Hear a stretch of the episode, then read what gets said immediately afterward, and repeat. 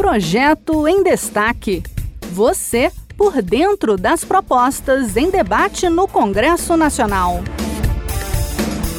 O governo federal se comprometeu em acabar com o desmatamento ilegal e reduzir a emissão de gases de efeito estufa até 2030.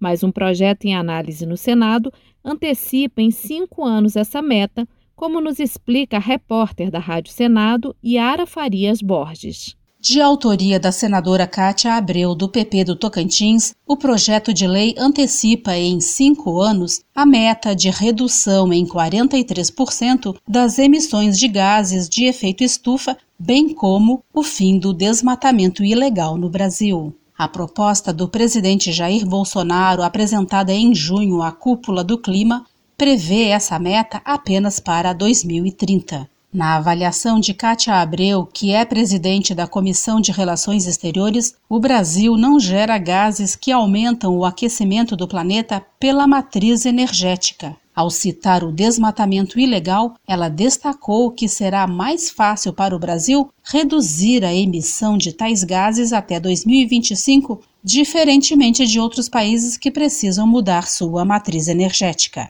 Ao invés de 2030, por que não 2025? Eu explico por quê. Os outros países, todos fizeram o compromisso de 2030. Só que 100% dos outros países, eles precisam mudar matriz energética, que é uma questão muito diferente, muito mais difícil e muito mais onerosa. E da nossa parte, o nosso problema exclusivamente para atingir a meta de 50% é a redução do desmatamento. E que eu acredito que nós somos capazes de reduzir antecipadamente. O que que nós ganharemos com isso? Protagonismo. E o protagonismo nessa área pode resultar em apressamento de novos acordos comerciais por nós estarmos contribuindo com o planeta e contra o aquecimento global. Kátia Abreu destacou que, depois da aprovação do projeto, o cumprimento da meta dependerá do governo e ressaltou que há dinheiro para investir no combate ao desmatamento que já não depende de nós, do Congresso Nacional, quais as ações efetivas para reduzir o desmatamento. Nós já dobramos o orçamento, garantimos essa negociação para que o orçamento do IBAMA e do CNBio fosse resgatado e ampliado para esse ano de 2021, justamente para a redução do desmatamento. Então, desculpas não tem. Nesse caso, nós agora precisamos é de um cronograma efetivo, especialmente do ministro do Meio Ambiente,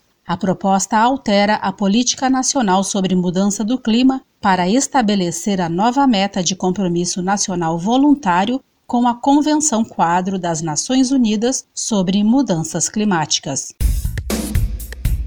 Este foi o Projeto em Destaque. A cada edição, a gente traz uma proposta em análise no Congresso Nacional. Você pode acompanhar o andamento desses projetos e opinar sobre eles em senado.leg.br barra e cidadania. Até a próxima!